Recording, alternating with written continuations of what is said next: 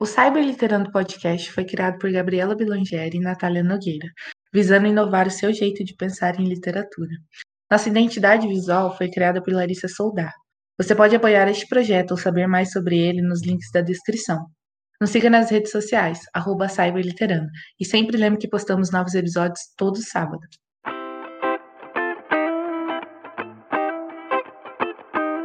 Olá, galera, tudo bem? Tomara, você está ouvindo o Cyber Literando. Eu sou a Gabriela Langieri.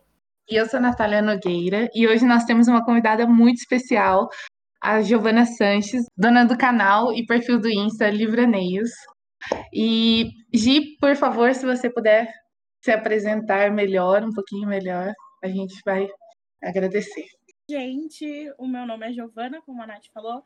Mas na internet as pessoas costumam me chamar de Nana. Na verdade, eu acostumei elas assim, foi uma coisa meio ditadura, mas enfim. E eu crio conteúdo para a internet há três, quase quatro anos, aliás, como Livraneios, que é o meu perfil que começou no Instagram, migrou para o YouTube, e aí hoje já tem podcast, TikTok, estamos aí dominando o mundo. Aquelas. É, justamente falando sobre livros e literatura, que é a minha maior paixão da vida e influenciando pessoas, trocando experiências e tudo mais. E sendo um ícone, né? Com certeza. Não pode deixar essa parte. Sua conta. Falo com propriedade sobre isso, gente. Gi, então, para começar a nossa entrevista, é, a gente queria muito saber quando você descobriu seu amor por livros. Porque, né, quem olha o seu perfil já dá para ver que você tem muitos e muitos livros, mas a gente queria saber como começou essa história de amor. Gente, essa é uma história de amor assim tão longa quanto a minha vida, né? Porque eu fui, assim, logo que eu aprendi a ler, eu já desembestei a ler muitos livros, muitas histórias em quadrinhos, né? Turma da Mônica, e já desencadeei direto nos livros. Nunca tive uma fase de não gosto de ler, como as outras crianças. E eu até brinco que é porque eu tinha tanto medo de não conseguir aprender a ler, que aí quando eu aprendi, eu não quis parar. Porque eu é são memórias muito fortes na minha infância de quando eu estava nesse processo de alfabetização, de tentar ler e me frustrar porque eu não conseguia. Não como se fosse algo de, diferente de outras crianças, mas simplesmente porque eu sempre fui uma pessoa muito apressada. Eu queria ver resultado, eu queria aprender muito rápido. Eu tenho muita facilidade de aprendizado, então acho que esse processo foi muito frustrante para mim e eu ficava falando que eu não ia aprender nunca, que eu era burra e etc. É, meu pai deve ter vários traumas por causa disso, mas enfim. E aí, quando eu aprendi efetivamente, já embarquei na turma da Mônica e fui seguindo, seguindo até chegar nos livros mesmo, ali com é, a série Go Girls, esses assim, bem juvenizinhos. Depois. É, o Fala Sério Mãe, esses assim, e até chegar no Nicholas Sparks, que foi aí que eu realmente descobri a, a, os romances e falei, é aqui é o meu lugar. Então eu me encontrei na literatura desde o primeiro momento, assim. Cara, eu, eu falo, eu, eu tinha muito esse medo também de não saber ler, só que no meu caso eu realmente não soube ler, eu demorei muito tempo para começar a ser alfabetizada, então eu demorei muito tempo para ler e, e eu infelizmente tive essa fase de não querer ler por um tempo. Então, mas assim, é muito da hora ver alguém que realmente nunca parou de ler porque queria, sabe, queria ser esse ser humano. Ainda mais cursando letras, mas infelizmente é, tive minhas fases baixas, assim, no sentido de não gostar de ler. O meu pai também sempre puxou muito uh, para esse lado, assim, não de ler, ele não gosta, ele não costuma. Na verdade, ele tem muita vontade de gostar, etc. É aquela coisa, muita gente, né? Que não gosta de ler fala, eu queria tanto gostar, enfim, como se fosse realmente algo bem inalcançável. E ele tem essa sensação, então ele sempre me apoiou muito nesse sentido desde o começo. Então, eu tinha, eh, sei lá, a quantidade de livros que eu tenho hoje é o equivalente a quantos gibis da Mônica eu tinha na minha infância. Toda vez que a gente ia no mercado, eu saía de lá com um gibi da Mônica e um tic-tac de laranja na mão. Então, é, sempre, ele sempre me apoiou muito até hoje, né? Com o projeto do canal e etc. É, eu acho que também foi meio que o destino ali para eu trilhar esse caminho e ele sempre foi um grande apoiador desse meu hábito. Sabendo que a gente tem um, uma situação no nosso país, né, falando de uma coisa um pouquinho mais séria, né, onde a, a gente não tem muito incentivo à leitura, as pessoas não leem muito no geral, assim, sabe? É, como você decidiu criar o, o canal, enfim, o seu, o seu Insta, para falar sobre livros? Sabe? Como é que, que veio essa ideia, mesmo sabendo que no, o Brasil não é um país que tem, nossa, várias pessoas que, que leem muito e que gostam de consumir esse tipo de conteúdo. Uhum. É, então, a ideia de surgir, de surgir, a ideia de criar o Livraneios é, surgiu, na verdade, no, quando eu terminei ali o ensino médio, oficialmente falando, eu já vou trazer os bastidores, mas oficialmente foi ali quando eu estava terminando o ensino médio, eu criei um perfil que onde eu postava sobre o que eu estava lendo, as minhas leituras, porque em 2015 eu tinha, dois anos antes, no caso, eu tinha conhecido essa, essa comunidade literária na internet. E eu via o pessoal fazendo e eu falava, gente, eu também quero fazer isso. Eu achava super legal, porque eu sempre tive essa vibe muito de querer aparecer. É, é, realmente não tem outra como explicar de outra forma de assim gostar muito de palco e de falar, de ser ouvida e apresentar trabalho é nossa muito a minha vibe. Então eu sempre gostei. Me passa coisas. essa vibe, pelo amor de Deus. eu, quando eu falo que eu amo falar, é real, assim, me bota ali num púlpito que eu vou falar de boa, me dá um assunto que eu vou discorrer sobre, porque eu sou apaixonada por falar. É, comunicar para mim é tudo. E aí, é, eu já tinha essa vontade, né, de ver as pessoas fazendo. Inclusive, nessa mesma época aí de 2015, eu tinha tentado um blog com uma amiga minha, mas a gente, primeiro que a gente começou com as motivações totalmente erradas, né? A gente, a gente queria falar sobre livros, mas a gente criou um blog porque seria mais fácil com os recursos que a gente tinha na época, é, considerando que a gente não morava. A gente até morava próximo, mas não era tão fácil assim de encontrar, para gravar vídeos, por exemplo, como era a ideia de fazer um canal no futuro. Então a gente começou pelo blog para engatinhando até chegar no, nas outras plataformas, mas uma coisa assim é fato, eu nunca fui da vibe de escrever, assim, eu escrevo bem, enfim, se precisar desenrolar na escrita eu vou, mas a, a minha vibe realmente é falar, eu me expresso muito melhor falando. É, e aí a gente queria fazer o blog também motivado por parcerias, essas coisas assim. É, e aí a gente tipo, já começou procurando autores para fazer parceria, etc. mandando e-mail para editora. Eu olho para trás e falo, meu Deus, a noção passou aonde? Longe. Mas enfim. porque, sério, zero noção. E aí, justamente, é, vou também. Eu vou responder a pergunta, calma, tô chegando. Aí, chegando lá no final do ensino médio, eu acabei me desvinculando da, da maior parte das pessoas que estudaram comigo. Eu perdi ali muitas amizades, enfim, processo, esse processo, né, de sair da escola e ir para a faculdade e todo esse normal. É, processo normal. é de decidir o que, que você quer fazer você fica confuso perdido vai uma pessoa para um lado outra para o outro as, as pessoas se perdem no caminho e completamente natural. E aí acabou que eu perdi eu já não, nunca fui uma pessoa de muitos amigos por isso inclusive que eu tenho muitos amigos na internet é, acho que é mais fácil de cultivar as amizades e acabou que eu me vi num, num ponto da minha vida em que eu não tinha ninguém para falar sobre os livros que eu estava lendo. Porque eu tinha essa minha amiga, outra amiga ali na escola também, mas ainda assim eram pessoas. E aí agora chegou, cheguei nesse ponto em 2017, 2016 para 2017, que eu estava sozinha, não tinha ninguém para falar sobre, é, que gostasse tanto quanto eu sabe? Porque às vezes a, a, gente até, por exemplo, hoje eu tenho um grupo de amigas da faculdade e eu tenho ali a liberdade de conversar com elas, porque elas vão me escutar, elas vão se interessar, às vezes até vão ler as indicações, mas não é da mesma forma, sabe? Eu precisava daquela intensidade, aquele desespero que eu tenho. Eu falei, gente, não é, não é possível.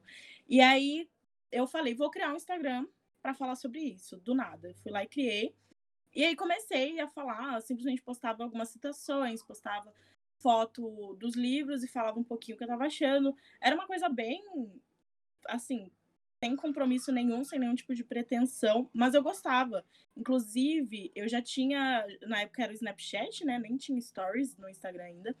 E eu ficava fazendo, respondendo tags que a galera responde no, no YouTube. Tipo, ah, é, sei lá, arco-íris literário. Pegue um livro para cada cor do arco-íris. E aí eu ia respondendo isso no Snapchat. As pessoas do meu Snapchat deviam me odiar. Mas eu ia lá e respondia todas. Sempre. E assim, algumas eu respondia várias vezes. Então, enfim, eu já queria, eu já sabia que eu queria fazer isso de alguma forma, tava ali comigo, sabe? Então, eu fui lá e fiz o Instagram, passou alguns meses, eu comecei a querer fazer o projeto do canal.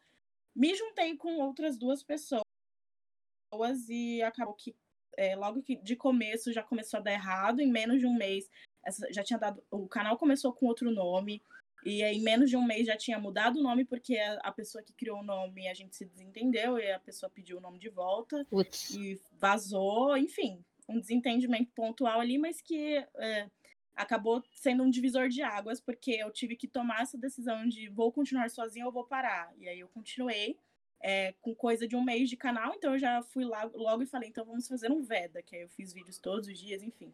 E aí eu continuei pelo amor de falar mesmo, de comunicar e de ter com quem falar, porque é, eu nunca, até então, não tinha tanto essa visão que eu tenho hoje política, de é, tanto de política exatamente, mas também dessas questões sociais, tipo, ah, a literatura no Brasil é, é elitista, é, é, considerado pelo nosso querido ministro Paulo Guedes, um beijo para você, senhor, é, é considerado ali um objeto de luxo e etc. Então eu não, nunca tive essa, essa percepção assim muito clara, até entrar principalmente nessa comunidade. É, tanto sobre valor, sobre também a, as diferenças das pessoas, porque para mim não fazia, para mim faria todo sentido as, todas as pessoas terem acesso. Para mim não era muito fora é, da casinha achar que todo mundo tinha como ler, sabe? Que as pessoas só não liam porque elas não queriam. E achar que não querer também não era um problema social, enfim. Então eu nunca tive muito essa noção. Eu acho que não ter a noção disso foi uma coisa que é, permitiu que eu não tivesse esse receio de não dar certo ou alguma coisa assim, porque para mim era muito claro que tinham pessoas que queriam falar sobre isso, né? E aí depois que eu fui começando a entender melhor e a, comecei a perceber como também eu podia usar o, a, o canal, as plataformas em que eu estou e a minha pessoa como algo para fazer é, fazer algo positivo. Então, por exemplo, ah, pegar os livros que eu tenho doar para pessoas que não têm, é, fazer ali alguns é, sorteios, algumas coisas para poder promover isso. Tem gente que. É, Incentivar a leitura, né? É, justamente. E aí, depois, e aí foi aí que eu comecei a perceber o meu papel também, nesse sentido, quando pessoas vieram me agradecer, porque eu incentivei a ler, porque, enfim. Então, isso acabou virando. Isso foi um ponto extra, mas não foi o meu ponto de partida. O ponto de partida realmente foi querer conversar com alguém sobre isso. Foi querer ter alguém que tivesse tanta paixão pela literatura quanto eu tinha e que estivesse disposto a falar comigo. E aí, graças a Deus, hoje eu tenho e sou muito, muito feliz por isso.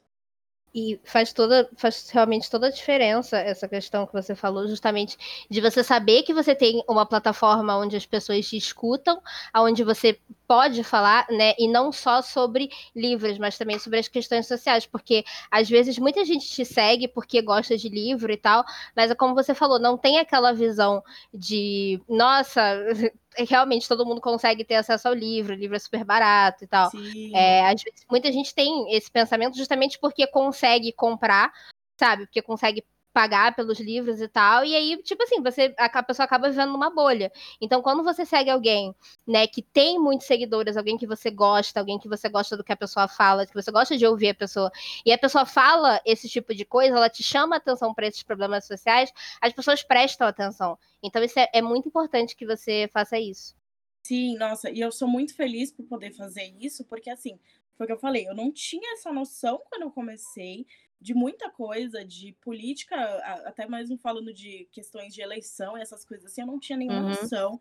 Sempre fui, estive ali numa bolha, e não só numa bolha de privilégios, mas também, mas ao mesmo tempo numa bolha de ignorância muito grande, de não ter realmente é, esse contato, porque, por exemplo, a minha família também não tem muitas essas hum. questões de mexer muito. Eu sou a, a problematizadora da família agora, né? A, Ai, que tudo! Eu. Exato, aquela que briga na, em feriado por causa de política. Ok, né? Mas antes eu não tinha nenhuma noção, não sabia o que estava acontecendo e não fazia questão de saber. Então, aí, é, no final do meu ensino médio, também comecei a ter um processo de construção, de desconstrução, né, muito grande, é, acerca de vários temas. Então, eu sou uma pessoa totalmente diferente de, da que eu era né, nessa época. E isso também me abriu as, é, estar nessa comunidade, né? Me abriu também as portas para poder saber mais as coisas. Então, justamente, e justamente, né? As pessoas às vezes elas não sabem e eu poder falar e uh, ensinar, por exemplo, sobre pirataria de livros, que não é bacana, mas ao mesmo tempo trazer a discussão de que tem gente que vai fazer isso porque o nosso governo não incentiva a cultura e que uh, e, e explicar por que, que a proposta do Paulo Guedes de taxação de livros é problemática, qual que é o histórico de taxação de livros, por que, que não tinha e como é que é isso em outros países, enfim, trazer essas discussões para as pessoas, além de ficar só fazendo dancinha e dando risada e fazendo bumerangue, mostrando livros bons, também trazendo discussões sobre livros problemáticos, enfim, são oportunidades que, obviamente, eu, como pessoa falante, que eu sou, é, adoro poder abraçar e, enfim, poder usar é, esse espaço que eu criei para isso e também receber o retorno das pessoas, de falar, poxa, eu não fazia ideia, sabe? Uh, acho que esses dias, é, vai sair daqui mil anos, né, o podcast, mas tudo bem. É, não sabe, o podcast está sendo gravado dia 2 do 10, tá, gente? E ele só vai sair em janeiro do ano que vem. Então, assim, então, assim tenham paciência. Sejam todos vacinados nessa altura. Tá? Amém. Graças a Deus. Curtindo boas férias, enfim. É, essa semana foi o dia do tradutor. E eu abri, eu abri ali uma questão que, na verdade, assim, é, é o bacana dessa, de ter essa oportunidade também é que eu não preciso me colocar como uma pessoa perfeita. Pelo menos eu não, nunca vi como se eu precisasse, sabe? Sempre estive ali dando a cara para falar, eu não sou perfeita, eu não vou fingir que eu sou. Eu vou aparecer chorando, eu vou aparecer sem maquiagem, vou aparecer com a olheira do tamanho do mundo. E tá tudo bem se você quiser gostar de mim, porque eu, a minha intenção sempre foi é, conversar com as pessoas num, numa, num patamar de amizade ali, não como se eu fosse a dona da verdade e eles estivessem ali para me escutar. Por isso também que eu abro esse, tipo de discussão e para as pessoas contarem a experiência delas. Então teve o dia do tradutor e eu fui, a, falei parabéns para os tradutores, enfim. Mas aí eu falei, gente, uma coisa que eu nunca reparo na, quando eu estou lendo é assim, não é nem só o tradutor, eu nunca reparo além do autor e editora. Editora vulgo a empresa, não é nem quem é que está ali no nesse papel de fazer revisão e etc. e tradução. E aí eu falei, gente, é, Aí eu falei, expliquei que eu comecei a pensar muito sobre isso depois que eu comecei a ver pessoas falando que é, sobre a questão de, tipo, às vezes está lendo um livro e fala a tradução de fulano é ótima. Ou então, quando eu fiz uma live com uma amiga que ela teve, tem formação em letras, ela fez a formação em tradução e a licenciatura. E aí ela falou que em um vídeo, em uma live, aliás, em que a gente falava sobre ler em inglês, que perguntaram se seria bom para começar você reler um livro que você já leu. E aí eu, em português, né? Aí eu falei que eu achava que eu tinha essa impressão de que não, porque você não teria esse esforço todo de entender o que está acontecendo, porque você já conhece a história, já é familiar. E aí ela falou que não necessariamente, porque às vezes você pega para ler o mesmo livro em um em português traduzido, né, e na linguagem original, e é totalmente diferente, porque o, o tradutor ele coloca a vivência dele ali nas palavras. Então, se duas pessoas traduzem o mesmo livro, vão sair livros totalmente diferentes, justamente por causa dessa questão aí de vivência. Então, eu falei é, na, nesse, nessa oportunidade sobre o Dia do Tradutor que tinha toda essa questão da importância, porque se você pega um livro que você fala, nossa, que linguagem fluida, que bacana, é esforço do tradutor. Porque, né, tem para não ficar ali robotizado, mecânico, um negócio engessado.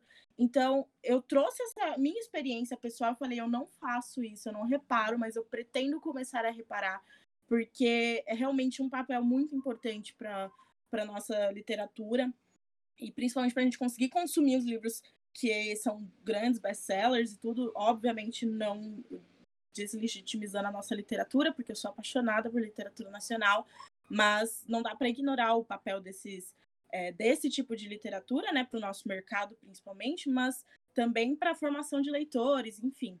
E aí que eu, eu expus isso e as pessoas começaram a conversar comigo falar, poxa, eu também. Outras pessoas falaram que não, porque é, eu comecei a reparar quando eu li do, é, dois livros diferentes, dois livros não, o mesmo livro em duas edições diferentes, e aí uma eu não consegui nem terminar e a outra eu li super rápido. Eu falei, olha só, como que isso. Eu acho que também porque eu nunca tive essa experiência, né? Mas justamente quando você lê, por exemplo, é, eu fiz uma leitura coletiva recentemente de. Recentemente nada, já faz tempo.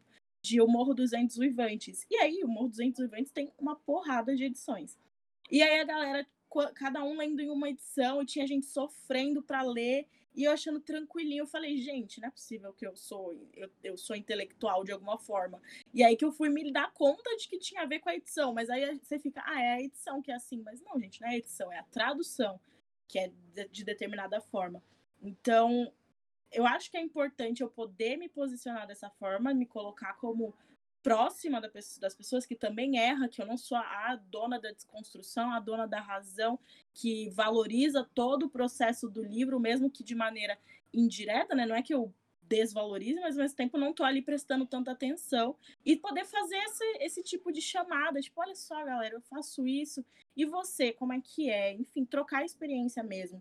Então, eu acho que isso sempre foi muito importante nesse processo, eu ter essa, essa possibilidade de me colocar como uma pessoa ali na frente deles para a gente trocar experiência. Eu acho que isso até contribui muito para que é, as pessoas sintam mais proximidade com você como pessoa. Porque você, você vê aqueles influenciadores que não tem nada, tipo, de parecido com você, sei lá, por exemplo, a Kylie Jenner. Todo mundo quer ser a Kylie Jenner, mas ninguém tem nada em comum com ela. Então você não tem conexão com a pessoa.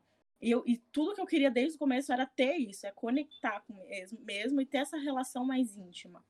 Então, é, isso foi um você acredita, você acredita que, por exemplo, é, esse é o motivo, o fato de você ter essa conexão com as pessoas, você ser tão realista tanto no seu dia a dia quanto naquilo que você consome, porque, tipo, quem está ouvindo e não conhece a Giovana, ela atualmente tem 20 mil seguidores no, Insta no Instagram e quase quase 3,5 mil inscritos no canal do YouTube dela.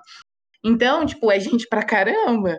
E principalmente por serem perfis que falam sobre, sobre literatura, que, que, nem, que nem você estava falando, né? É, é meio difícil da gente acabar encontrando pessoas que, que curtem tanto ler, que falam tanto sobre, sobre literatura e tudo mais. E você acha que realmente por você ter esse diferencial de além de, obviamente, postar um conteúdo excelente no, no seus, nos seus perfis, é, também o fato de você ter essa conexão com quem acompanha você, no sentido de você ser tão, tão transparente com essas pessoas? Eu acho, porque, na verdade, eu não só acho, como já me passaram esse feedback de que gostam muito, por exemplo, no canal eu costumo fazer vlogs. Eu amo, eu acho muito divertido de assistir, de fazer. Então, eu sempre gostei e faço já coisa de dois anos. E o pessoal gosta muito quando fica sem, eles ficam super chateados, vão lá atrás de mim, por que, que você não tá postando vlog? E eu, eu lembro que no começo eu achava até engraçado, porque eu sempre fazia vários videozinhos de coisas que eu tava comendo, né? Takes do vlog. Então eu mostrava que eu tava comendo pizza, que eu tava comendo pão de queijo, é, enfim, é, pão na chapa. Tanto que hoje, quando eu tô com pão francês, eu já posto. Se tem pão francês, então tem pão na chapa. O pessoal já fica super, ai meu Deus, tem pão na chapa, porque eles sabem que eu amo. Então, isso é, eles já me passaram esse feedback de que ajuda pra caramba, de que eles se sentem mais próximos de mim. Principalmente agora na pandemia, eu sinto isso muito, que eu, eu poder compartilhar com eles as coisas bestas do meu dia a dia e, e ao mesmo tempo, para mim, é muito positivo, porque eu consigo estar sempre ali conversando com alguém, e para eles também é legal porque eles conseguem ficar mais próximos de mim e a gente tem mesmo uma, uma relação de amizade, sabe? Tem seguidores meus que, por conta da, da interação muito grande no, no direct e tudo, a gente, eu já reconheço, a gente já conversa bastante, eu converso com eles realmente como se fossem meus amigos, tanto que eu tô sempre avisando, gente, me mandem direct, porque eu respondo todos. Eles ficam. Eu, eu nunca vou é, me acostumar a ver pessoas surtando porque eu respondi o direct, sabe? Eu não me coloco numa posição de ídolo de ninguém. Então, essa proximidade, para mim, faz toda a diferença. E eu, eles já me passaram esse feedback de que para eles também, inclusive, como eu tava falando da comida. É, às vezes eu postava um vlog que não tinha mais tanta comida, porque eu não tava comendo tanta besteira, né? Não vou ficar filmando arroz e feijão todo dia. E aí as pessoas, Nana, você não está gravando comida. O que aconteceu? Viu me cobrar. Você, você tá, tá bem? direito, sabe? Então, é muito gostoso ter essa proximidade mesmo. E ter a liberdade de eu falar mais sobre é, o que, que eu tô, é, além do que, que eu tô lendo, né? O que, que eu tô ouvindo, o que, que eu tô comendo, o que, que eu tô assistindo. Óbvio que eu, eu não falo sobre essas coisas no feed, né? No, ali no, não vou tirar uma foto postar no meu feed do Instagram, por exemplo. Dificilmente vai ter algum vídeo sobre assuntos que não sejam de livros, mas poder compartilhar eles me montarem como uma pessoa mesmo. E, e não como uma, sei lá, entidade divina que fica o dia inteiro lendo. Falo, não, eles me vêm reclamando da faculdade, tem toda essa coisa de bem humana. E assim, é, é, muito assustador pensar que, tipo, tem 20 mil pessoas me, me seguindo. Óbvio que quando tem 20 mil pessoas te seguindo, não tem realmente 20 mil pessoas vendo tudo que você tá fazendo. Mas ali vai coisas de mais de mil pessoas assistindo meus stories todos os dias. Então eu tenho um compromisso muito forte com eles de passar passar o máximo de verdade que eu conseguir, compartilhar com eles todas as minhas. Não tudo, obviamente, né? Eu vi até uma, um cálculo de que a média, assim, se você fizer, acho que 100 stories, enfim, tem lá um número que se você fizer X stories num dia, você tem, a pessoa vê 22 minutos do seu dia. Então, assim, obviamente, né, não tem dimensão. É bastante de... coisa. É, ao mesmo tempo que é bastante coisa, que é muito tempo que a pessoa vai ficar comigo, se for pensar, também é pouquíssimo tempo perto de tudo que pode acontecer nas outras, nas outras 23 horas e 48, nossa, 38 minutos. Enfim, mas eu sempre gostei de ter essa proximidade e eu acho que foi o que me ajudou a conseguir o resultado que eu tenho hoje, não só de números, né, mas também de, de ter realmente o, atingido o objetivo que eu queria, de ter com quem conversar. Né? Então, todos os dias no meu direct tem um monte de mensagens de pessoas esperando para conversar comigo, para me perguntar o que, que eu achei de livro tal. Ou então, quando eu vou falar sobre livro tal, as pessoas, tem gente esperando que eu fale mesmo. Então, eu me sinto muito satisfeita por ter conseguido atingir isso. E se eu não tivesse me permitido mostrar tanto, aproximar tanto e ser tão verdadeira, eu tenho certeza de que eu não ia ter alcançado, porque eu vejo outras pessoas que não tem tanto isso e que não alcançaram da, for é, da forma como eu alcancei. Eu não tô falando que elas estão certas ou erradas, porque cada um conhece seus objetivos, mas pensando no meu objetivo, que era ter isso que eu tenho hoje, eu acredito que foi realmente a decisão certa. Sim, isso é, é, é, ótimo, mas assim, mudando só, só um pouquinho de, de assunto, é uhum. um assunto que também é um pouquinho mais, mais sério, né? É, a gente sabe que o Brasil tem poucos leitores, digo, pessoas que leem bastante, né? Inclusive os dados levantados pela quarta edição da pesquisa Retratos da Leitura no Brasil, né, que saiu em 2016, eles revelam que o brasileiro, no geral, lê a média de leitura, né, por brasileira 2,43 livros por ano, né, o que é bem pouco se a gente considerar que, tipo, não é todo brasileiro que lê dois livros por ano, é tipo, tem as pessoas que leem muito, tipo, por exemplo, nós três aqui, a gente deve ler equivalente a um, o que uns 100 brasileiros deveriam ler por ano, Exato. então tem pessoas que não leem absolutamente nada, né? E obviamente o seu perfil, além de ser um perfil que é para falar sobre literatura, que é para falar sobre a sua opinião sobre os livros, que é para você conversar sobre os livros, até como você mesmo já comentou, e como acontece assim às vezes, até automaticamente, né? É, você acaba incentivando as pessoas a lerem mais, porque às vezes a pessoa viu, ah, eu vi no perfil da, da Giovana que ela leu o livro tal. E, tipo assim, eu não sabia que esse livro existia, mas ela elogiou o livro, vou lá ler. Então, querendo ou não, você incentiva as pessoas a lerem, né? E para quem já gosta muito de ler, né? Qual seria a dica que você que você pode dar, ou que talvez alguma coisa que você já tenha feito, para incentivar a leitura das pessoas à volta, né? A nossa volta, a volta das pessoas que leem muito e que estão assim numa bolha porque as pessoas à volta, na sua volta não leem. Qual dica que você pode dar para essas pessoas para tentar incentivar a leitura da galera, da família, amigos, assim. Certo. É, gente, esse assunto me emociona pra caramba, porque, que eu falei, eu não comecei isso pensando em vou influenciar pessoas, ainda não tinha tido esse boom tão grande dos influenciadores, para a gente olhar e falar, não, eu quero trabalhar com isso, porque eu quero, minha profissão vai ser digital influencer, etc. É, então, eu fico muito emocionada, porque já teve gente que foi falar comigo e falar, nossa, você me influenciou a voltar a ler, e eu, e eu real fico chocada, porque eu, eu olho e falo, gente, eu sou tão pequena, eu tô fazendo tão pouco, mas, enfim, é, eu super acho que, por exemplo, meu pai, como eu falei, ele não gosta de ler, não é, não é a dele, não consegue se concentrar. Então, o que, que eu já fiz para ele foi, por exemplo, dar, dar livros para ele, né, primeiramente, né? Dar livros de temas que ele gostava, então, livro de economia que ele queria muito, que era caro, e aí eu fui lá e quando eu consegui meu primeiro emprego, eu dei para ele, já mais para frente, inclusive já com o canal, já com tudo estabelecido, eu fui dei um Kindle para ele, que é um aparelho, o aparelhinho, né, de leitura, porque ele, ele, meu pai enche o saco de ficar lendo livro físico e também porque carregar na bolsa, etc e tal.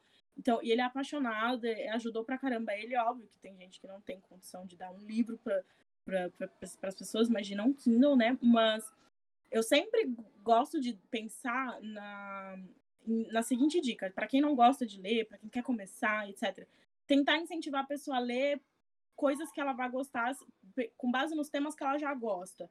Então, eu vejo que muita gente, por exemplo, as pessoas julgam muito livros de autoajuda. Mas eu vejo que muita gente que quase não lê, vai lá e lê livros de autoajuda. São os primeiros que elas pegam. Exato, o Milagre da Manhã, por exemplo, a Sutil Arte de Ligar o Foda-se, esses assim, a galera vai em massa. E, e, e, eu acho que também é muito problemático a gente depois falar sobre preconceito literário, que a galera vê a pessoa lendo 50 tons de cinza e fala que é, não é literatura, vê a pessoa lendo o Assistiu Arte de Ligar o Foda-se e fala que é um desserviço. Gente, a pessoa tá lendo, sabe?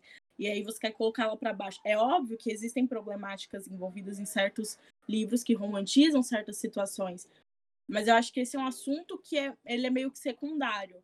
Pensando na, na hora de falar sobre a pessoa, a gente não tem que levar em consideração esse sim, o fato de que ela está fazendo algo além da média, muito além da média. Porque, que nem você falou, tem gente. É, a média do brasileiro é 2,3 livros. Eu li 73 livros esse ano. Então, assim, quantos uhum. brasileiros estão sem ler nenhum livro? Porque eu li 73 e no ano passado li 50, e no outro 80. Então, quantos brasileiros ficaram sem ler nada enquanto eu estava lendo tudo isso, sabe?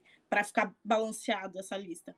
Então, justamente pensar é, em assuntos que a pessoa pode gostar, é, eu acho que ajuda muito. Por exemplo, ah, eu gosto do filme tal. Ah, você sabe que esse filme tem um livro?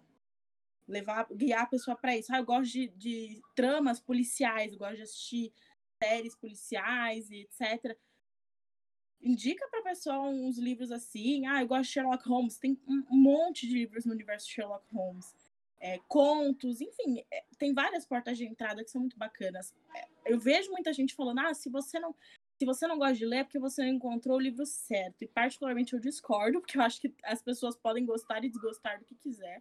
Né? A mesma coisa que eu falar que eu não gosto de assistir filme, a pessoa fala, nossa, mas você já assistiu todos os filmes que existem? Eu falo, não, e nem pretendo. Acho que nem. Eu não gosto. Exato. Então, eu, não, eu, por exemplo, não gosto, não sou muito fã de filme, não gosto da sensação de ficar lá sentada parada, né? Mas eu assisto até, enfim. Não é o ponto. Mas, enfim, eu acho que todo mundo tem direito de falar, eu, eu gosto ou eu não gosto. Mas a dimensão, a taxa no nosso país é muito alta e por, também tem a questão da acessibilidade. Mas eu acho que o principal é começar por onde a pessoa gosta de qualquer forma, né? Ah, pode ser que ela realmente não vá gostar de ler, ela não gosta de, da, de ficar parada lá, tem problema de concentração, vários pontos, mas e ali nesses pontos comuns para ela, que possam ser, que possam agregar, que possam conversar com o que ela gosta. Então, a minha mãe, por exemplo, ela curte um filme de romance, mas ela não, não rela no livro faz tempo. Mas eu lembro que teve uma época em que eu coloquei na mão dela o livro A Última Música, do Nicholas Sparks, que era do filme. E eu lembro que ela tinha visto o filme fazia anos e ela tinha gostado pra caramba. Eu fui, botei o livro na mão dela e ela leu assim, metade. E assim, para mim, soltei fogos, porque. Já mãe, era muito. Eu... Exato. Eu, eu nunca vi a minha mãe pegando um livro na mão, sem ser para me dar. Então, foi um super progresso. Me identifico. Mas ao mesmo tempo eu tenho que compreender as particularidades dela, dela não gostar, dela não querer e tudo mais. Mas foi um ponto muito positivo eu conseguir encontrar essa, esse ponto comum de o que, que ela gosta de consumir, falando de cultura pop, né, de filme, e conseguir achar isso num livro. Obviamente foi coincidentemente de um livro, o livro do filme, mas enfim. Então, eu acho que esse é um ponto muito forte, a pessoa pegar indicação, pegar indicações que sejam condizentes com a faixa etária dela. Hoje, por exemplo, eu respondi uma pergunta lá no meu Instagram de uma menina de 13 anos que veio me pedir indicação de livros. Então, pensar nisso de uma maneira bem particular para a pessoa. A né? responsabilidade também daquilo que você Por causa da idade dela. Que Sim. não pode ter qualquer coisa. Exato, não pode, não assim, deveria, né? Tipo. A galera na internet, ela acaba cometendo alguns equívocos de sair indicando de maneira muito Só aberta. É, pouquíssimos equívocos. É bem raro, é bem raro acontecer, tá bom? de acabar indicando alguns livros para todo mundo. Então, assim, às vezes é, vê uma pessoa, uma pessoa no, tipo, no ensino médio ali já, tem, já acha que a pessoa pode ler tudo, sabe? Sem, Não, sem ter é. consciência de quais são os gatilhos, é, que, é, aquela experiência, qual, qual que são os temas que são abordados, por mais que sejam temas importantes, tem idade para tudo, até porque e tem idade e abordagem para tudo. Até, até porque eu acho que a gente entra também na a gente pode até entrar naquela questão daquilo que escolas acabam inserindo na vida de crianças muito cedo, porque a, os clássicos da literatura brasileira, né, que ele agora falando como como uma futura formada em letras, é, rola muito aquela coisa do tipo de, de livro que o professor indica, né? Obviamente, os professores acabam é, escolhendo, tentando ao máximo escolher é, livros que são voltados para a faixa etária e porque obviamente são pessoas responsáveis. E os professores saem em ordens, né? Tipo, eles não podem pegar qualquer livro, tem que ter um livro X dentro do contexto X para poder, tipo, passar, porque a escola quer, sabe? Então. Sim, mas aí também. O, o que eu ia falar mais ou menos era na vibe no sentido de quando a gente pelo menos eu, quando eu estava na escola, eu lembro que quando eu entrei no oitavo, nono ano, o pessoal, os meus, pessoal, meus professores começaram já a falar sobre vestibular. E, poxa, eu tinha quatro anos na minha frente ainda para pensar em vestibular. Gente, eu e... acho que eu teria morrido se isso tivesse acontecido comigo. Meu eu, Deus. Não, eu surtei bastante. E aí, o que aconteceu? Eles começaram a, a indicar e e recomendar leituras, é, obviamente a pedido da escola, né? É, leituras de clássicos. E eu lembro que foi a época que eu me afastei muito da literatura, porque eu fiquei assim, meu Deus, tudo que eu vou ler vai ser assim agora? É, e eu lembro que isso me assustou muito, porque eu fiquei assim, nossa, eu acho que eu não, não, gostar, não gosto de livro quanto eu achava que eu realmente gostava. Então, nossa, sim. Então, eu acho que esse cuidado que você tem, eu acho isso muito bacana, porque a gente realmente tem que ter essa noção daquilo que a gente vai indicar para o público, que a gente vai indicar, é, porque essa identificação que precisa acontecer com o livro, quando você gosta de ler, ela, como tudo na vida, ela precisa acontecer, porque, obviamente, você não vai ler um livro que você não gosta. Assim como você não vai ver um filme que você não gosta, uma série que você não gosta, e não vai ouvir um cantor que você não gosta, por exemplo. Sim, então, exatamente. É, achei então, muito bacana, assim. O, essa questão da, da escola é muito complicada, muito, porque a gente tem é, várias variáveis aí, né? É, eu tive a sorte de estudar, sorte e o privilégio, obviamente, de estudar em escola particular durante toda a minha vida. E durante o ensino fundamental, a minha escola criou vários projetos nesse sentido de incentivo. Então, a gente tinha uma biblioteca ali humilde, é, comparado com outras possíveis, que tinha meio que os mesmos livros, trabalhava bastante com doação. E aí a gente tinha lá uma aula, uma vez na semana, se não me engano, que a gente tinha que ir na biblioteca e ficava lá lendo. É, tipo, você vai lá e vai sentar sua bunda e vai ler. Você podia pegar o livro que você quisesse. Tinha quadrinhos, podia pegar quadrinho, podia pegar. Eu lembro que eu sempre pegava um livro que era da, do, da menininha do Charlie Lola. Na verdade, não, não era do Charlie Lola, mas era o mesmo desenho. É que eu não vou lembrar o nome agora. E eu também li várias vezes o Mistério de Feiurinha. Inclusive, queria comprar, porque saudades dessa história perfeita. E eu, eu me esbaldava, né? Já gostava bastante. Eles também criaram a hora da leitura, que era 20 minutos depois do horário do intervalo, que a gente que ficava tocando uma música ambiente na cantina para a escola inteira ouvir, bem alta, assim, né? Mas uma música bem tranquilinha. E aí a gente ficava 20 minutos lendo. E eu me acabava, né? Não funcionou com todo mundo, mas eu acho que de modo geral a minha sala acabou desenvolvendo bastante esse, esse conformismo. Tipo, ninguém odiava ler, no final das contas. É, mas também tem a questão do, dos clássicos que você mencionou, que eles, nossa, eles são totalmente fora da casinha de colocar clássicos para alguns tipos de clássicos para as pessoas, para as crianças lerem, né? Gente, é, pelo amor de Deus, não estamos xingando literatura nacional, nem clássicos, de porque tem clássicos não. que são ótimos, tem é, é, autores assim, nacionais maravilhosos, mas é aquela coisa, a gente está falando sobre. Você não vai dar um dom para Google para uma criança. A menina de 13 anos lendo isso, ela quer sumir assim da face da terra. Você pode até gostar depois, mas assim, não é uma idade adequada que a pessoa vai pegar aquilo e vai falar: que delícia. Ou, ou até compreender, tipo, o que o movimento significou, Sim. o que o livro representa para as nuances pra... do texto. Sim. Sabe? Porque clássicos, querendo ou não, eles são clássicos por um motivo, é fato. Não tem por que eu querer falar que, nossa, clássicos são horríveis, não sei o quê. Mas é justamente o que a gente tá falando, de faixa etária, de momento, de maturidade, sabe? É, eu vou confessar para vocês, assim, os clássicos da escola, eu li pouquíssimos, pouquíssimos do que mandaram da lista do vestibular e não sei o quê. É, justamente, por, justamente porque eu não tinha interesse nas histórias. Eu lembro de um que era Viagens, Viagens na Minha Terra, eu acho, que a minha professora explicou ele com tanto amor e não sei o quê. E eu fui sedenta para ler. Gente, o livro, eu não conseguia, a narrativa é extremamente. Entendi um total de nada. Exato. Enquanto tiveram outros que eu, eu me dei muito bem. Então, Memórias Póstumas de Brás Cubas, eu li depois que eu já tinha saído. Mentira. Eu li no, nas férias ali pro, meu ter, pro começo do meu terceiro ano. Eu li por. Nossa, super prazer, eu amei. É, por exemplo, o. O Alto da Barca do Inferno, sou apaixonada, é maravilhoso. Dom Casmurro eu não li, eu tô para ler ele até hoje, eu tô com ele aqui, tô, tá começado, mas eu ainda não avancei. ele que lute. ele que lute. Aí Capitães da Areia, por exemplo, foi um que, eu, que, a história falou muito comigo. Eu acho que hoje, relendo, eu vou ter outras visões, etc. Sim. Mas é tudo questão de momento também da vivência da pessoa né? Vai pegar, vai pegar uma pessoa que não gosta de ler. E assim, todos esses que eu falei que eu li e que eu amei, eu peguei em momentos é, totalmente aleatórios. Não foi tipo, a, a escola mandou, eu fui lá e peguei e li. Eu nunca terminei de ler um livro que a escola me deu e falou: você vai ter que ler para semana que vem para fazer uma prova. Nunca terminei.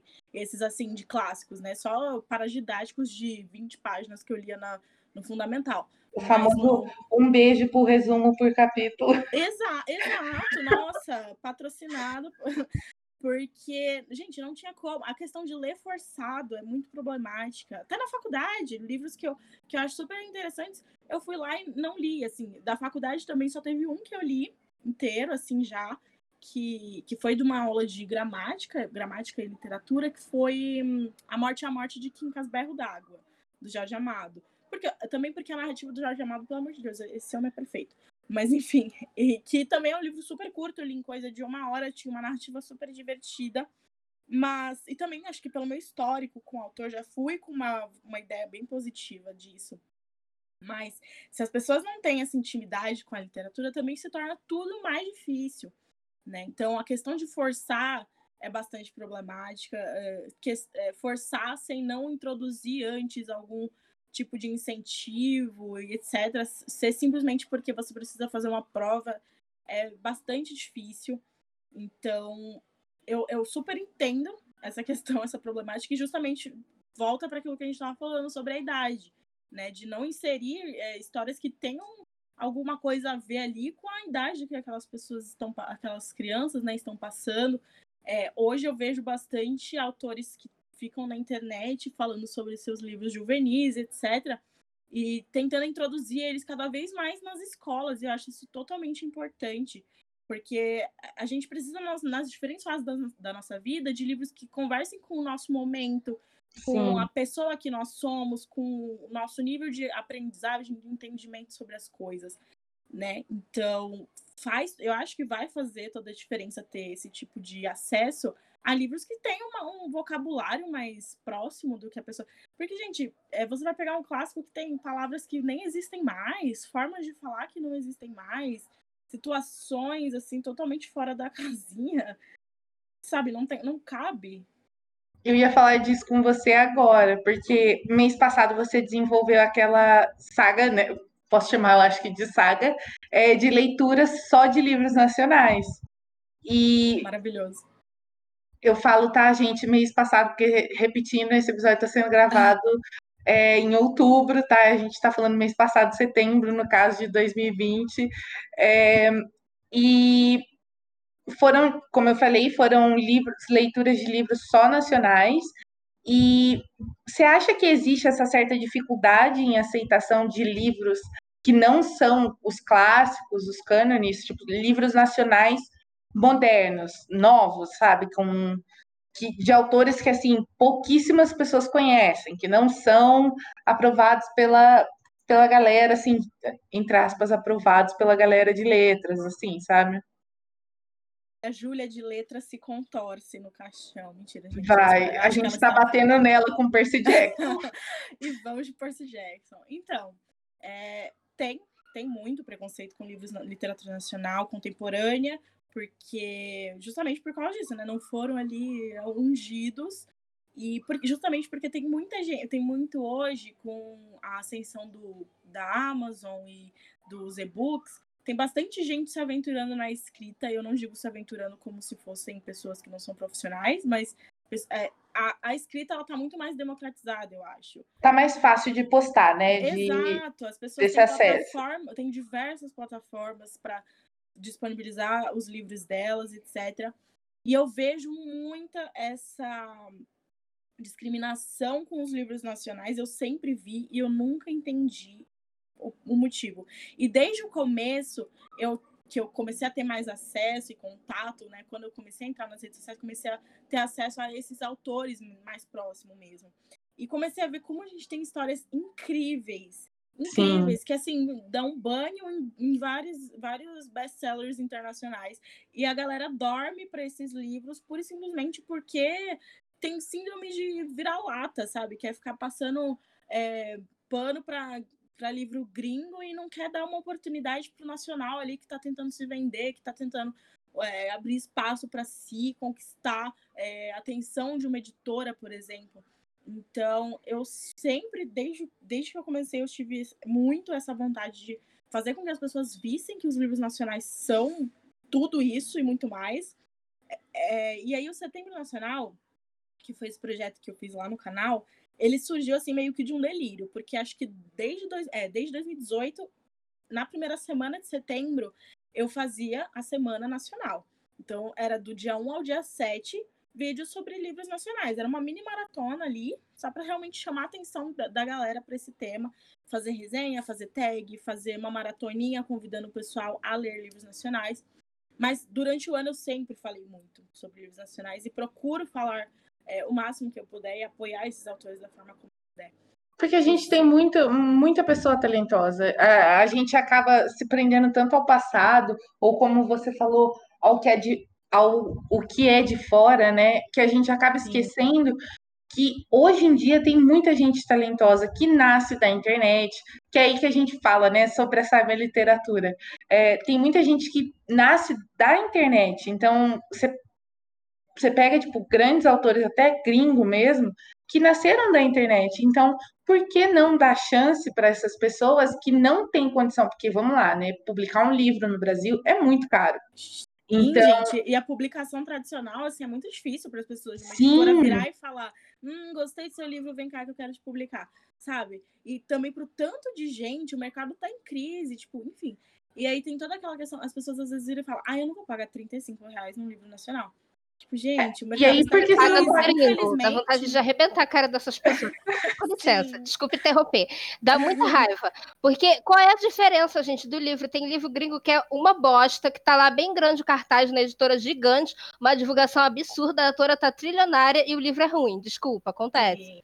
Sabe? Exa então, exato, não, nada. Tá certo. E, e também tem o fato de que quando você chega, na, eu, eu, penso muito no momento que a gente entra na livraria, tá? Tudo bem que as livrarias estão tudo falindo, daqui a pouco a gente nem vai entrar mais em livraria, mas enfim, quando a gente entra na livraria, é, você não vê um, um, um, livro nacional assim com um cartaz gigante, sabe? Falando aqui é a estreia de fulano, sabe? Alguma Exato. coisa assim, não é uns livros lá da a mulher lá da, da casa do não sei da onde, sabe, europeia, é, estadunidense e tal, tá lá. Ah, o livro de estreia aqui de fulana, mas o livro é, brasileiro, se você quiser procurar um autor nacional contemporâneo, você vai ter que pedir lá no, no pro vendedor esse parem vai ter. Vai ter que comprar pela internet. Sim, sim. Você vai ter que ficar lá é, fazendo esse processo de garimpar. Porque. E aí você vai lá, literatura brasileira só tem realmente assim, os, clássicos. É, os, clássicos. os falecidos. E galera, a gente tem muita coisa boa. então, eu faço. Inclusive, isso aí que você falou, que você chega na livraria, você pisa lá e tem um cartazão de uma mulher com um livro gringo que você nunca viu viu a mulher na frente e eu amo, o que eu mais amo e que me, eh, essa vibe essa vibe ó, essa jornada na internet me proporcionou é o contato com os autores nacionais é, principalmente porque, por exemplo, eu vou lá e me aventuro no livro nacional e aí eu posto e marco o autor, ele vai me responde, me pergunta o que, que eu achei, e a gente conversa, e eu sou amiga de vários autores nacionais que eu, até hoje, assim, quando às vezes eles falam, ai, Nana, eu adoro quando você posta no meu livro, eu fico com vontade de chorar, muito fangirl, porque, gente, é perfeito. E assim, essa sensação, todo mundo devia, devia querer e devia poder sentir, né? De você a gostar muito de uma obra e ter ali o autor a uma mensagem de distância. Sim. Sabe? Ter esse contato próximo, de você ir num lançamento e o autor, o olho do autor brilhar, de ver a fila com suas 20 pessoas. Porque todas aquelas pessoas estão ali para ele, para falar do livro dele, etc. Sabe? Eu acho que não tem preço você poder dar essa sens... esse óbvio, né? Tem toda a questão de dinheiro, sim. Tem, mas... até tem, mas tem preço, tem preço sim. Mas o apoio não tem preço, né? Eu Sim. acho que se você. Porque rola aquela coisa também, você não precisa comprar o livro da pessoa, ou isso a gente está falando não só. A gente está falando de livro, mas a gente está falando de conteúdo no geral. Você não precisa comprar o conteúdo da, da pessoa para para apoiar ela, entendeu? Você pode divulgar, você pode, sabe? Você pode fazer um monte de coisa. Eu queria até Sim. falar rapidinho, ninguém perguntou, tá? Só queria falar rapidinho, porque eu sou muito essa pessoa que tá lá no Instagram, que segue um monte de Instagram literário, e que quando eu lanço alguma coisa, eu geralmente vou atrás do Instagram literário, falo, oi, tudo bem? E aí, sei que você não me conhece, mas então, será que tem como, sei lá, dar uma força e tal? E geralmente eu mando, tipo, o livro, ou o conto que for, é, pra pessoa ler, tipo, gratuitamente, até porque eu sei que nem, nem todo mundo tem é, dinheiro para pagar, e enfim, ainda mais de pessoas totalmente desconhecidos, né? E aí a, o trabalho que esses é, Instagrams como o seu fazem fazem é muito importante, sabe? Porque às vezes eu tô lá flopando horrores, aí vem o Instagram e fala assim: não, calma, olha aqui, essa autora que eu descobri, olha só. E aí, tipo, sei lá, um monte de gente começa a me seguir ou começa a falar das minhas coisas, sabe? Dos meus livros, enfim, aí fico, fico bem feliz. Assim, é muito, muito, muito Sim. importante esse trabalho. Gente, faz, faz toda a diferença. E assim, é que nem você falou, não precisa é, é, necessariamente você botar dinheiro no negócio. Mas se o autor tá lançando um livro compartilha a postagem dele, divulga para seus amigos. É, a, o, todos os dias tem livro grátis na Amazon. Todos os dias tem autor lançando livro, postando, colocando grátis, fazendo por R$1,99, fazendo o que dá, o que, sabe, tudo que tá no alcance para poder ganhar espaço. Não custa uhum. a pessoa divulgar. Não Às custa vezes a pessoa a gente... ajudar. Às vezes é. não é nem pelo, pelo dinheiro, a gente quer a divulgação, entendeu? Exato, Porque a gente quer que as pessoas exato. conheçam os nossos livros e tipo, enfim, mas ainda pegando esse gancho de livros são caros no Brasil, ponto. Sabe? É, essa, essa, coisa que a gente sabe que, que é, é. Que dicas você pode dar para as pessoas que gostam e que querem ler, mas que não conseguem, não têm dinheiro para investir nisso, para ir lá comprar um livro de 40 ou 50 reais, que é tipo o preço dos livros hoje em dia? O que, que você recomendaria para essas pessoas?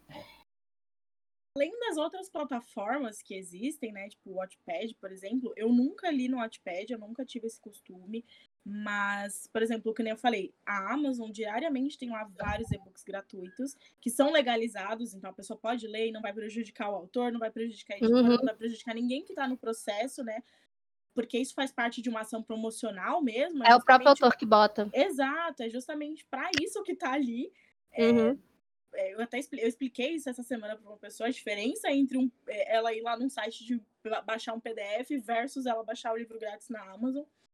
É, acho que também, tem também, óbvio, é, Amazon Prime, Kindle Unlimited, que ali depende muito de como, da condição da pessoa, mas ainda assim são, são mais acessíveis do que você comprar um livro de 40 reais por mês, porque uhum. o Prime Reading, que vem no, no, pacote ali da Amazon, do Amazon Prime, você assina por R$ 9,90 por mês e você tem a opção de, de usar todos os serviços, né? Inclusive o streaming, que tem séries, filmes muito bacana, inclusive. E a parte de livros. É um pouco mais limitado, mas tem vários livros legais. Inclusive, eu estou preparando aí conteúdo. Espero que até 9 de janeiro saia o conteúdo que eu vou fazer sobre alguns. Sobre Vai sair. No... Vai sair. Sobre livros que é, tem no Amazon Prime, que eu acho bacana, que eu quero ler. Kindle Unlimited também, várias vezes fica em promoção por R$1,99, mas o preço tabelado é R$19,90. Então tem ali essa possibilidade da pessoa assinar e paga uma vez no mês e tem acesso a um catálogo gigante de livros. O Kindle Unlimited ele já tem um catálogo bem maior, com mais livros famosos, né, que a pessoa pode querer, tipo, você quer ler aquele autor best-seller, pode ser que tenha lá também. Por exemplo, agora entraram livros da Cassandra Clare, que é daquele universo lá dos Shadowhunters, etc. Então, tem bastante coisa e a pessoa não precisa se sacrificar tanto de tipo assim, ah, mas eu queria ler a Cassandra Clare, então como é que eu faço sem baixar o PDF? Tem no Kindle Unlimited alguns livros também, enfim. É... E também desses autores grátis, avalia o autor, o livro, ajuda pra caramba. Pelo amor de Deus, avalie, em nome de avalie. Jesus, gente. avalie aí. É, também tem, óbvio, promoções, dá pra ir garimpando sebo, se... eu fazia, gente, fazia festa em sebo, a galera que vê, aquela Adoro. quem vê close não vê corre, né? Quem vê essa estante lotada não sabe quanto que eu fui, peguei o dinheiro lá do lanche e fui lá no sebo com cinco reais para sair de lá com o livro da mediadora. Ou então tava lendo um livro, não gostei, ou me forcei a não gostar só para levar no sebo e trocar pelo livro da mediadora. Então, porque os livros da mediadora, inclusive, são tipo 40 reais o livro, super fininho, os livros que eu terminei um dia, eu falava, eu não tenho coragem de dar 40 reais nesse livro, que eu, eu lia no ensino médio essa série, então eu já tinha ali uma consciência do que, que era dinheiro. E, e aí e vamos de dinheiro do lanche em um sebo, né? Era meio que isso.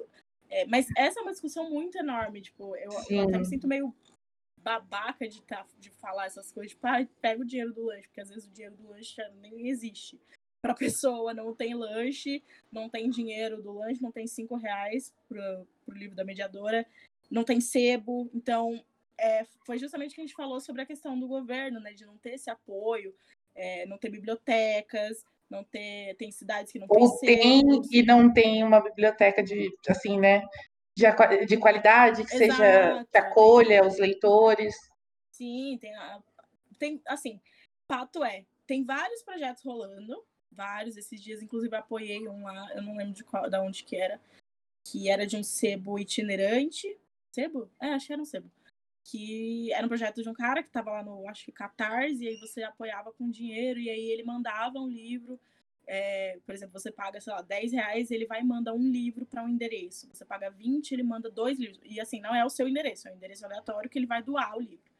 Então, acho que a, a, o meu dever como pessoa que tem plenas condições e que está ali numa posição de influência, querendo ou não, é, é fazer, usar essa minha voz para falar, gente, é, não tenham esse apego de guardar livro na sua estante, tira da sua estante e doa.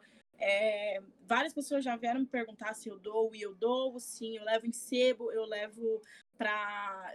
Mas eu dou principalmente dentro do meu círculo de influência assim, familiar, de pessoas que são da, das minhas amigas, de é, filhas de amigas e etc. Para justamente trabalhar essa influência mais próxima de mim também, mas ao mesmo tempo incentivar a galera a fazer isso também, né? tirar o livro, porque o livro que tá encalhado na sua estante, que você não gostou e vai guardar ali só para ficar bonito na foto, vai fazer diferença na vida de outra pessoa. Com né? certeza. Eu ainda tenho muito essa coisa de ah, estante, não sei o quê, mas eu tenho facilidade de movimentar os livros que estão nela, né? Então, Isso é muito bom. Você vê a estante toda lotada, mas tem um monte de caixa de livro esperando a quarentena acabar para eu poder levar embora daqui, mandar para o pessoal da minha família, para galera da Bahia, que, que enfim a gente faz, a gente tem família lá também, tem a comunidade para a gente doar. Então, é aquilo, né? Quem vê close não vê corre real, porque por isso que eu, eu faço questão de falar quando as pessoas me perguntam, eu sempre respondo, porque para entender que às vezes você está vendo ali uma foto um por um da estante lotada, mas você não está vendo debaixo da minha cama lotado de livro guardado, esperando doação, é, enfim. Eu acho que o, o papel da, da, pessoa com privilégio nesse momento é, é, repensar isso dessa forma. De não simplesmente chegar e falar assim, ai, mas você podia guardar o dinheiro do lanche, sabe? Tipo, alô, Brasil. Enfim. É, mas, assim, o livro, ele realmente ele encareceu muito com os anos. Hoje, inclusive, não se vê mais promoções tão boas, tipo na Black Friday da vida, assim, quanto antigamente, tipo, antigamente, cinco anos atrás. É, até mesmo as promoções que a gente vê que são muito boas são dos mesmos livros. Então, ah, toda vez você vai ver a Culpa das Estrelas por 15 reais. A loja americana, bem Você assim. não quer é... comprar o mesmo livro todo, toda Exato. Black Friday, galera. Nana, quando a gente estava falando há um tempo atrás, você até mandou um beijo para ele, o senhor Paulo Guedes. É, Amigo, eu queria, querido. com certeza, imagino. Eu queria voltar um pouquinho nisso e eu queria realmente saber como você acha que a taxa de 12% que está rolando aí, né, poderia impactar na vida do, dos poucos leitores que a gente tem atualmente no Brasil. Como você acha que, tipo, obviamente que isso vai afetar não só os leitores, mas os autores também, as próprias editoras. É, e, e, e, é, né? Tipo, eu queria saber qual, qual a sua visão sobre isso. É, se você quiser mandar um recado para ele, eu garanto que ele não vai estar tá ouvindo, porque né, é difícil ele ler. Imagina ouvir alguma coisa que é. fala sobre leitura, então. É difícil ele pensar, né? Fazer alguma coisa que, que exija saída. Deixa eu ficar calada, porque às vezes eu perco a compostura. É, esse é o momento que eu tenho que sair do personagem e virar uma pessoa escrota pra falar sobre esse cidadão. Mentira, não vou descer do salto. Mas, assim, senhor Paulo Guedes, você é um lixo, um serviço completo.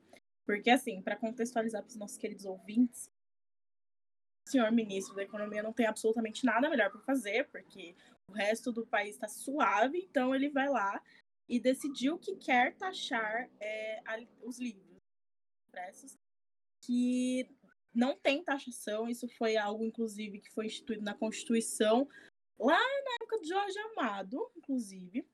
E não, nunca teve taxação em livros. Eles não têm taxa. E ainda assim é um produto muito caro hoje. Tanto que a gente falou que várias pessoas não têm condição, e justamente por isso que a gente entra naquele âmbito de PDFs, etc., esse, esse looping eterno de, dessa discussão, né? Que é muito delicada por causa da falta de incentivo e etc., que, enfim, é, permeia nosso querido país.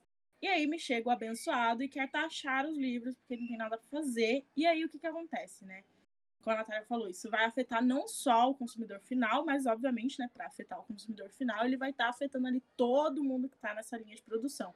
Então, tanto a editora, como o tradutor, o revisor, o editor, o autor, que já recebe pouco pra caramba pelos livros e vai ganhar menos ainda em comparação com o governo, que tá fazendo o quê sobre isso? Nada, nem uma, um incentivo ele tá dando, né? E aí, por consequência, né, do encarecimento da linha de produção, isso também vai encarecer o produto final. Então, um livro que hoje você compra por 40 reais, ele vai ficar muito mais caro. E assim, 40 reais já é um valor muito caro, já. Tipo assim, quase ninguém compra os livros quando, eles, quando eles estão 40 reais. Então, isso acaba tornando o acesso ainda mais difícil. E abrindo espaço para várias.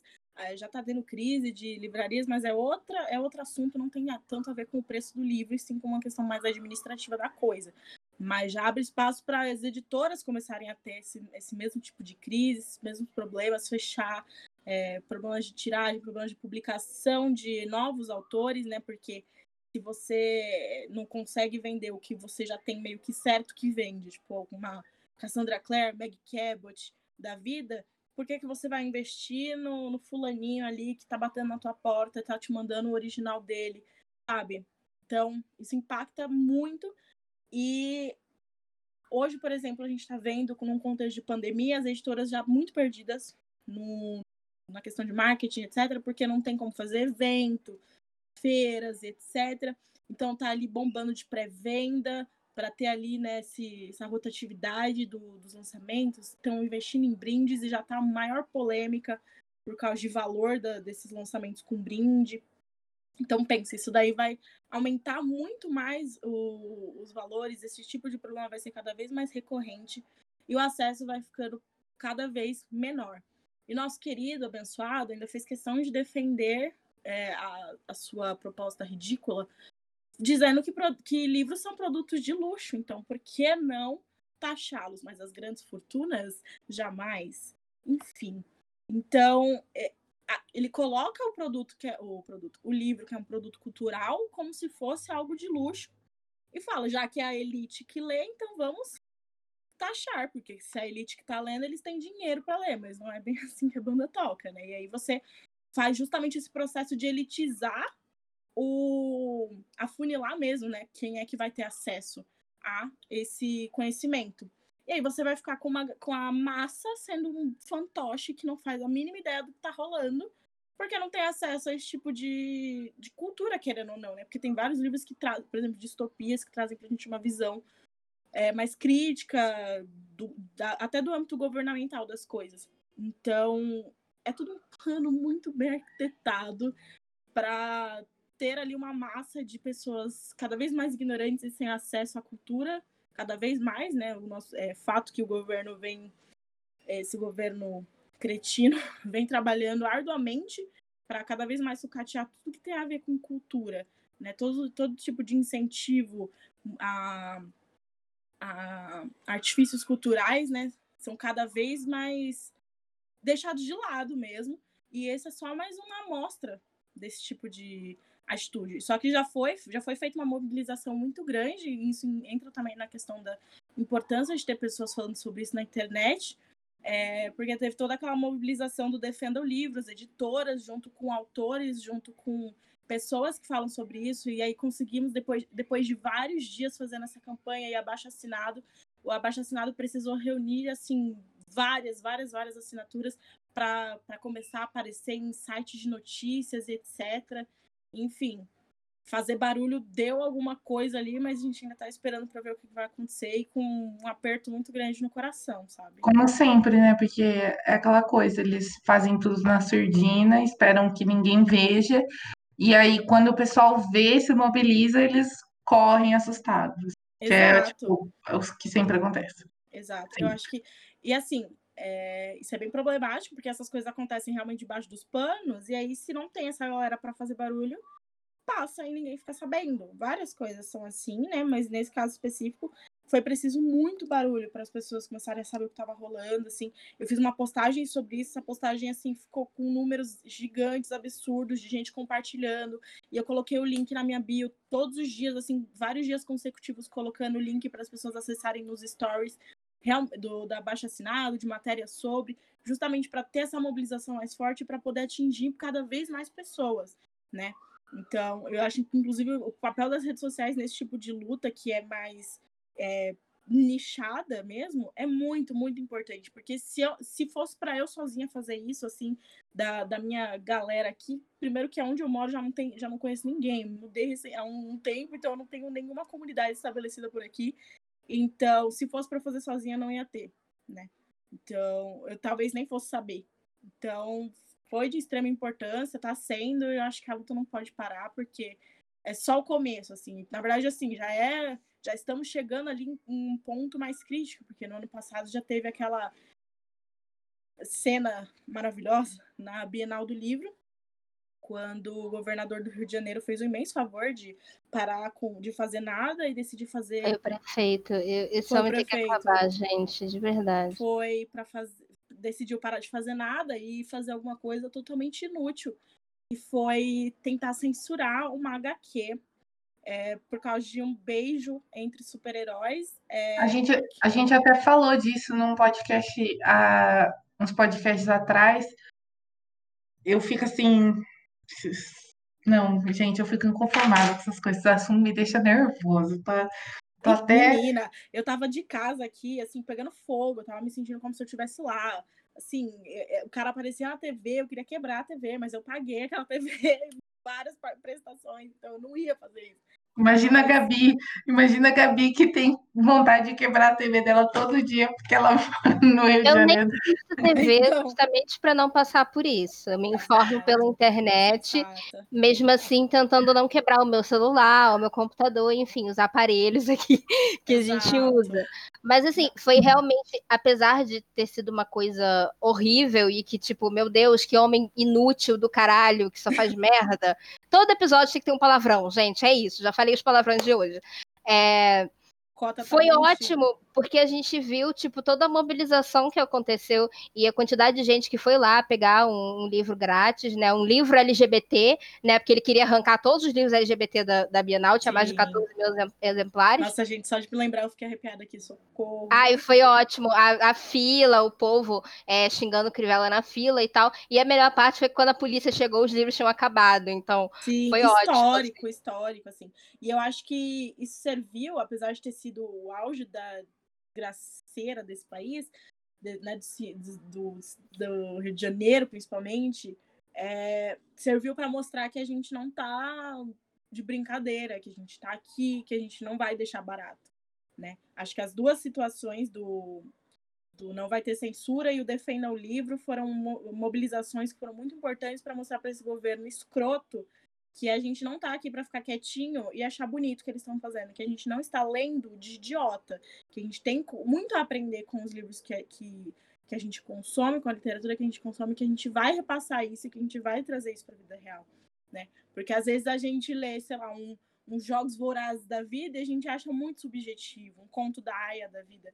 E aí a gente vê esse tipo de situação e fala: agora é a minha vez de escrever, de escrever a minha distopia, porque tá rolando aqui do lado de fora da minha porta. Não, é nem, não pode ser nem considerada distopia. É, exato.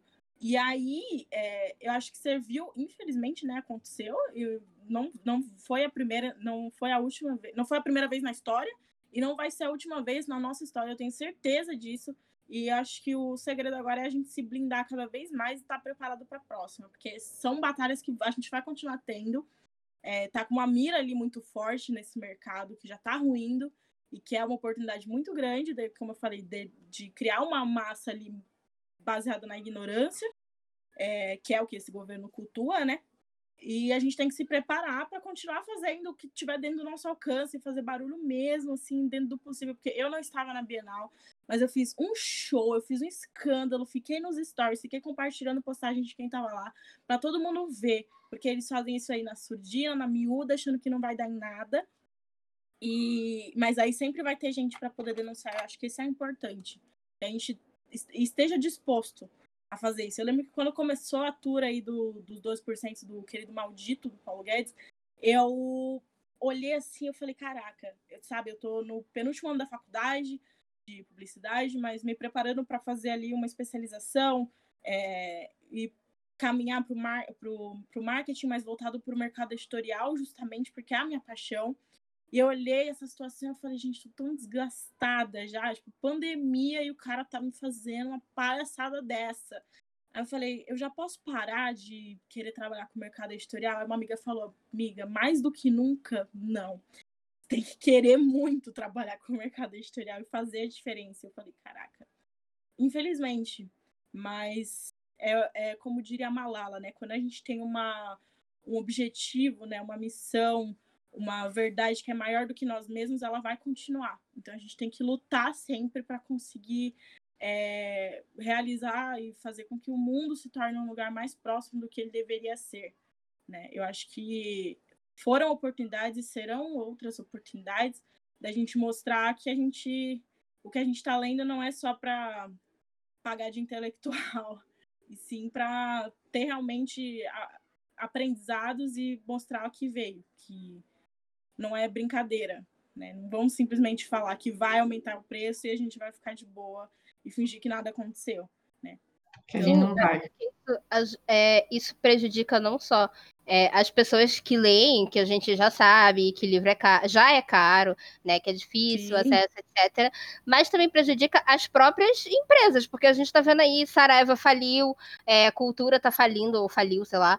É, tipo assim, gente, vai, vai, acabar de sucatear as próprias livrarias, as próprias empresas, que são empresas grandes e que, tipo, deveriam ter muito dinheiro, mas por conta da gente estar tá passando por essa crise no mercado editorial, não tem.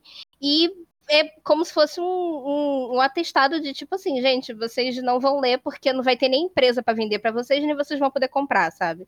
É bem complicado então, isso. das livrarias ainda é um pouco mais embaixo, porque é... não, não tem a ver só com a questão editorial da coisa. Sim, tem sim. também porque... questão de modelo de mercado, modelo de comércio que eles estão atuando. Mas, obviamente, também tem relação com os preços e que, assim, se, se os, os, preços da Saraiva já são absurdos, isso é fato. Uhum. Aí o, o abençoado já vai lá e me soca mais 12% para enfiar no bolso dele. E aí, Ai, ou no da Michelle Bolsonaro, Brasil. E aí, é, onde Para ela passar por projetos sociais, Exato, olha aí. Porque não precisa. Saúde no Brasil não precisa de verba. Michelle uhum. Bolsonaro precisa. Desculpa. Ah, mas ela tá fazendo projeto, projeto social, gente. Tem que respeitar a mulher, primeira dama. Não sei aonde ela tá fazendo. Essa ironia, tá? Por favor. Não sei aonde estão rolando. Legenda. É, então, perdi tudo aqui já. Desculpa. Não é que eu tenho sérios problemas de concentração, aí quando eu fico irritada. É, a gente fica nervosa falando desse governo, a gente se estressa, mas tudo Exato. bem. Tá tudo mas é isso, tipo, é realmente qualquer forma de, de surratear, qualquer tipo de é, processo envolvido nesse mercado vai ser feito, nessa, no âmbito cultural vai ser feito, né? Não, não tem é, para eles não vai ter nenhum nada que impeça, ah, mas é uma empresa, dane-se se é uma empresa, dane-se se a gente já está em crise, se tem mais um monte de gente vai perder emprego por, porque trabalha nesse mercado, direta e indiretamente, e etc. Eu não tô nem aí, vou fechar tudo e que se dane, eu quero todo mundo ignorante, mesmo já era.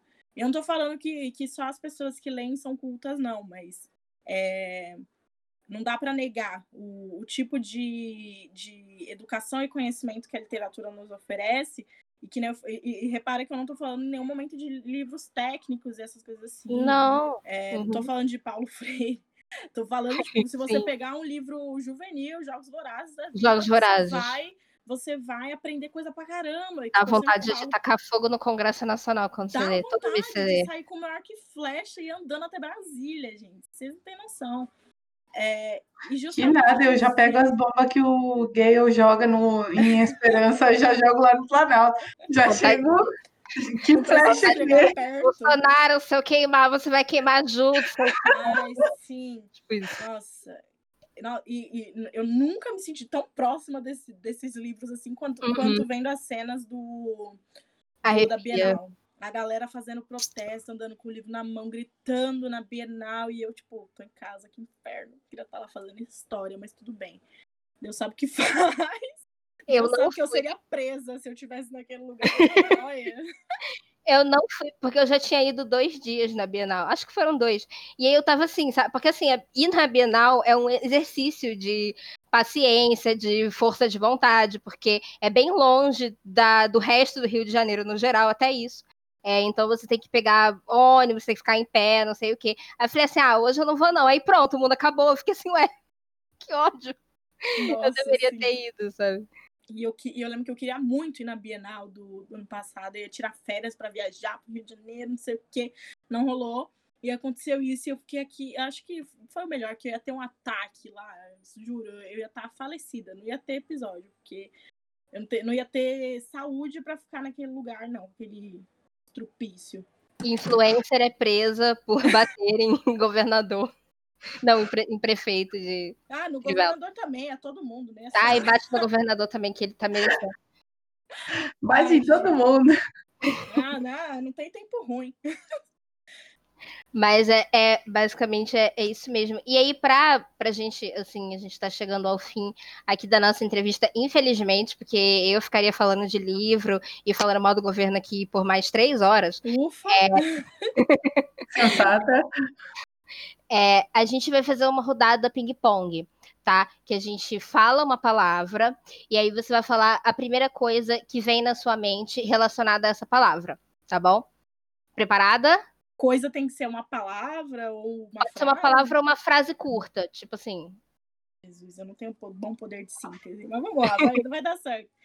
Vai dar bom, vai dar bom. Tudo bem. Então vamos lá, tá? Vamos começar. Vida. Morte.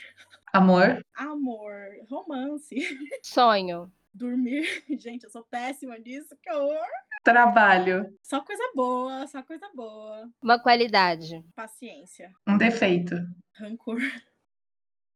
A paciência não é uma qualidade minha, não, tá? Eu só falei por falar. Uma coisa que você odeia. Mentira. Uma coisa que você ama. Comida. Uma comida. Temaki. Um livro. Feitos de Sol, do Vinícius Grossos. Então, basicamente a rodada ping-pong era isso, tá? Fica calma, vai dar tudo certo. Tensa. Passou, passou, pode respirar, tá tudo bem. Me sentindo saindo de uma montanha russa. eu sou muito ruim nessas coisas, eu acabei de descobrir isso. Vamos de talentos que não possuo. Não, tá tudo bem, você foi ótima, relaxa. Vai ficar tudo bem. Mas enfim, basicamente, é, as perguntas que a gente tinha eram essas, tá? Como eu falei, obviamente, a gente adoraria ficar aqui umas três horas, mas é porque não dá, tá? Então a gente. Meu Deus, não, desculpa, gente. Eu me interrompi na hora de falar que eu quase derrubei tudo da minha mesa, porque eu coisa no meu fio, desculpa. Eu vou. Nossa, eu entendi, porque eu coisei, coisei o meu filho. Eu falei, que eu já ia, que filho que eu não tô sabendo. É, Natália, eu escondi o meu filho de você, tá? Tem seis anos. Ele já tem sete. O filho é seu, Natália, sacanagem.